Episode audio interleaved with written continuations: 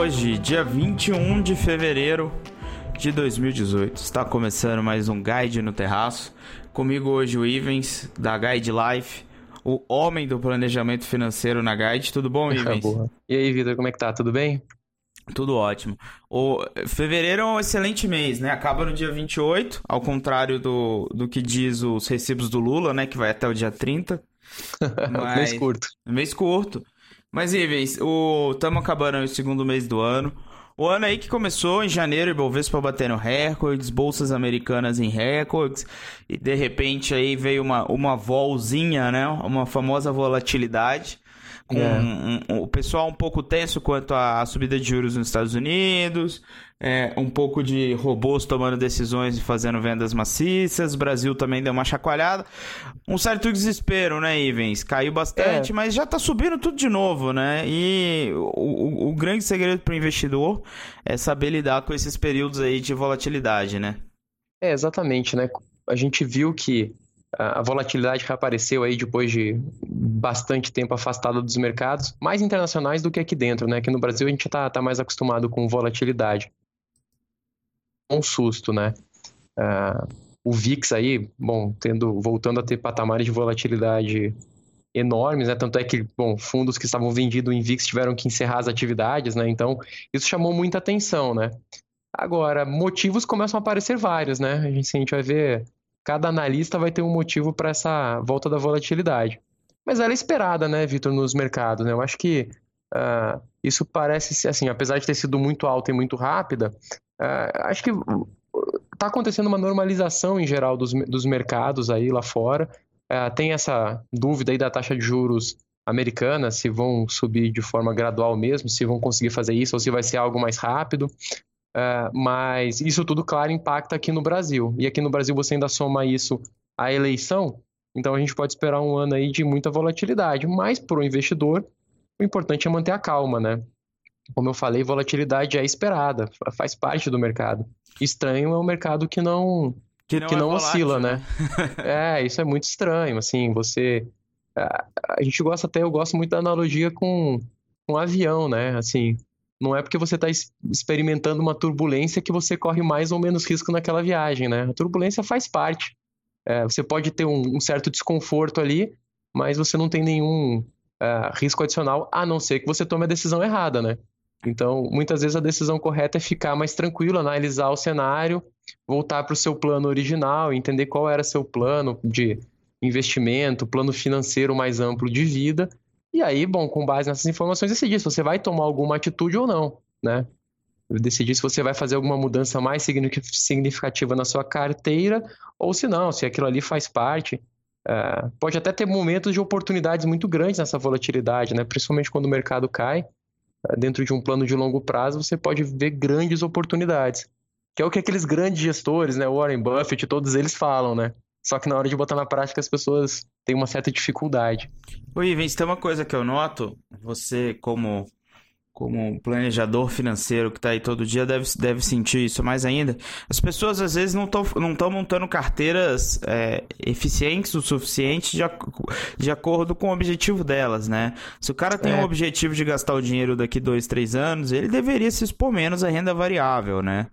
E, Perfeito. E, e é, é, o que não acontece. As pessoas às vezes entram meio que num viés de hot hand aí, de achar que a bolsa vai subir, o dinheiro vai aumentar. E aí vem uma volatilidade e o cara meio que entra em pânico, né?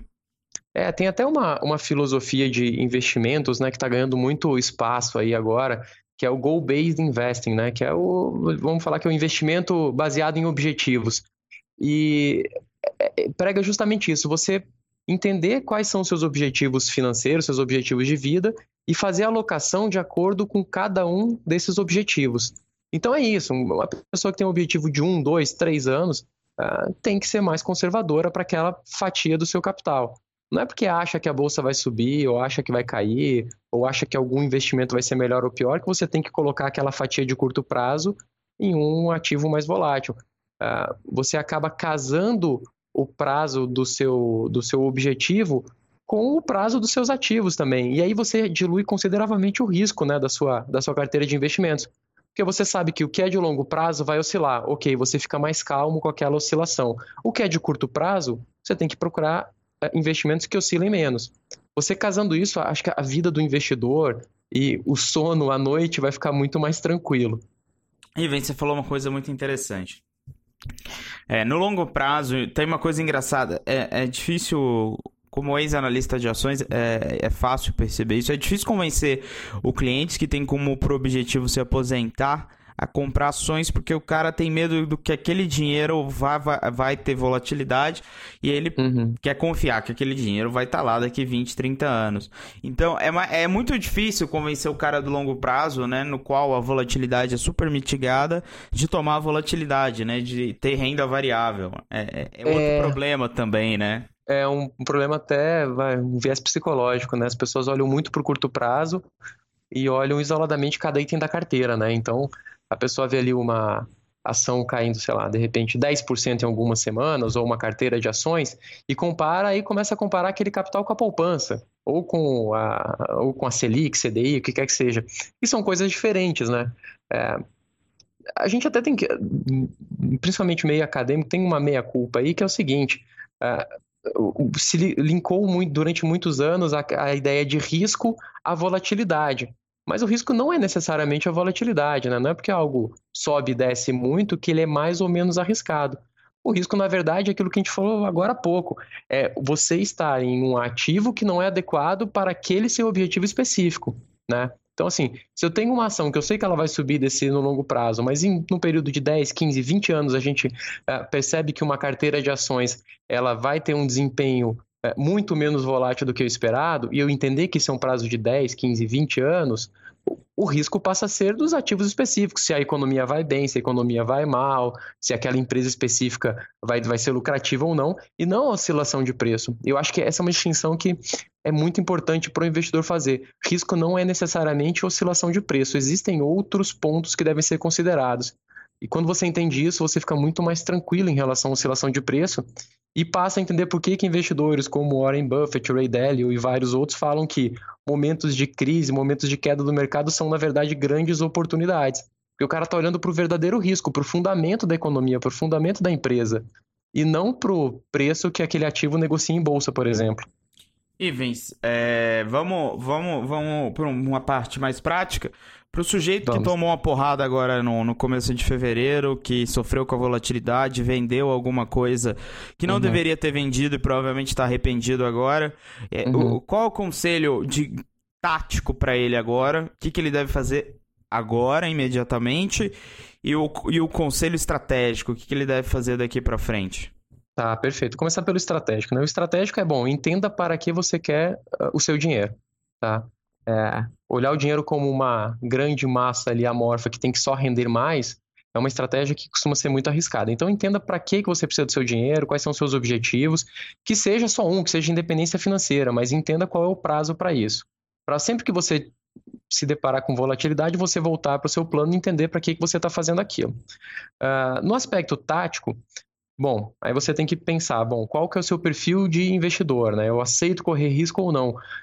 É, essa volatilidade pode ter sido até um grande aprendizado prático para muitas pessoas, né, que não, não se conheciam como investidores ou só viram o mercado subindo aí nos últimos, sei lá, um ano e meio e, e, e achavam que eram mais agressivas do que realmente eram. Então, assim, se você sofreu muito com essa volatilidade rápida e, digamos, até uma, queda pequena, não foi nada muito significativo, repense seu perfil de investidor né? Repense seu perfil de investidor e refaça suas contas com premissas mais conservadoras, tá?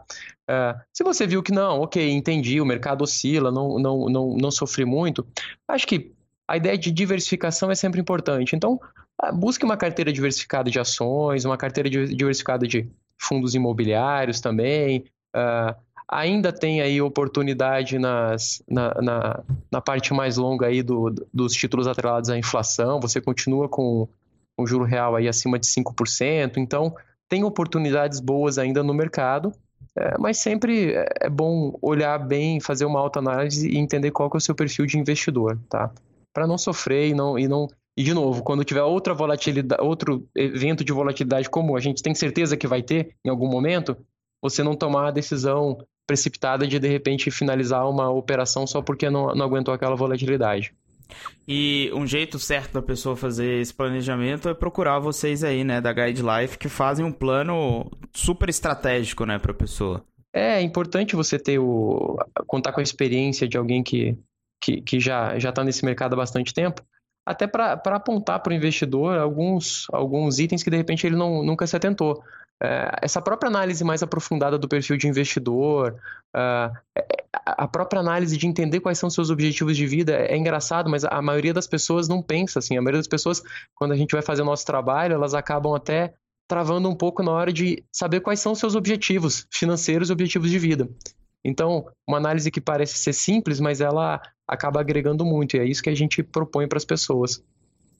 Bom, se você gostou do papo de hoje com o Ivens, é só você ler o, o, os posts da Guide Life no novo blog da Guide, que ficou legal pra caramba. Muito bom. Então, Ivens, muito obrigado. Eu que agradeço, Vitor. O papo é sempre muito legal. E até semana que vem com mais um Guide no Terraço. Obrigado.